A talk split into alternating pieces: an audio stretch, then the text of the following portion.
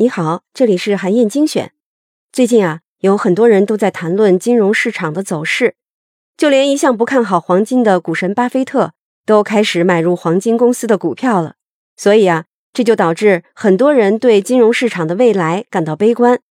如果这些悲观情绪成了市场的主流，那么即便市场本来可以健康发展，也会陷入一种恶性循环。这就让我想起了《金融之王》这本书里的一个故事，也许呢能带来一些启示。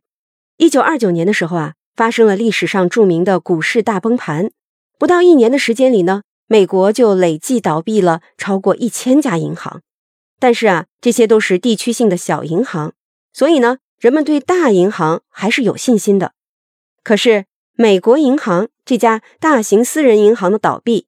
就成为了压垮人们对银行信心的最后一根稻草。美国银行呢，原本在纽约就有五十七家支行，四十万个人储户。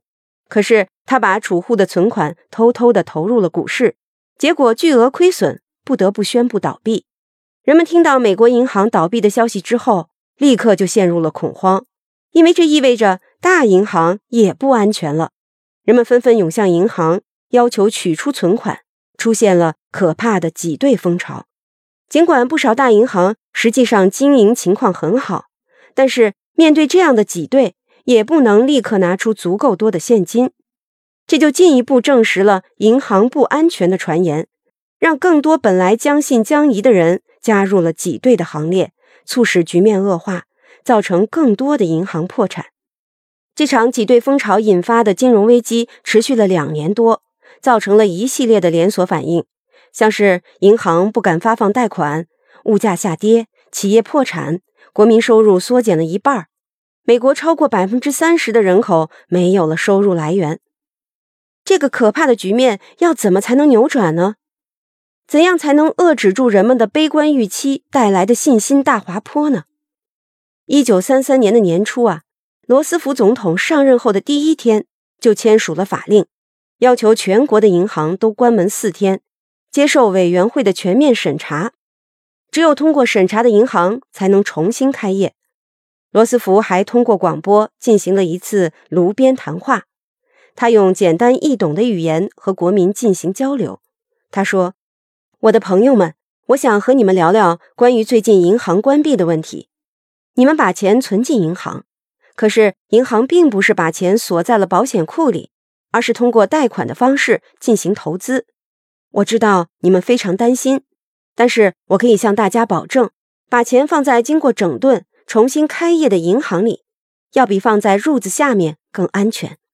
实际上啊，要在短短的几天时间里，把成百上千家银行的账本全部都清查一遍，还要判断出哪些银行经营状况良好，哪些银行确实出现了问题，这是根本不可能完成的任务。可想而知，审查委员会啊，只是做做样子而已。但是神奇的是，全国银行停业整顿这个措施，出乎意料的一举扭转了人们的悲观预期。一周之前，人们还在慌忙排队从银行里把钱取出来，但是仅仅过了几天，人们就开始排着队把钱再存回银行了。紧接着啊，在一九三三年的四月。罗斯福又签署了一项法案，规定美元相对黄金最多贬值百分之五十，并且呢，可以在没有黄金储备的情况下额外发行三十亿美元。简单来说呢，就是允许美元在一定幅度之内贬值。这项法案的颁布啊，进一步扭转了人们的悲观预期。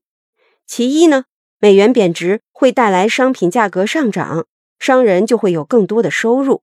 所以啊，企业就更愿意去贷款加大生产，这就加速了资金的流转。其二呢，人们看到自己手里的现金会继续贬值，所以更愿意提前花掉，这就刺激了消费。就这样，商人多贷款，顾客多消费，工作岗位更多，失业的人更少，经济发展就重新恢复了活力。在罗斯福的第一个任期之内啊，美国的工业生产总值翻了一番，国内生产总值呢也上涨了百分之四十，这是经济在和平时期的最大一次增长。可以说啊，没有什么道路可以通往信心，信心本身就是道路。好，以上呢就是我为你分享的内容。我在阅读资料里为你准备了本期音频的金句卡片，欢迎你阅读《金融之王》完整版的电子书，在战卢阅读 APP 上可以找到。当然，更欢迎你在评论区留言，分享你的精彩观点。更希望你能把咱们的专栏转发给自己的朋友。韩燕精选，明天见。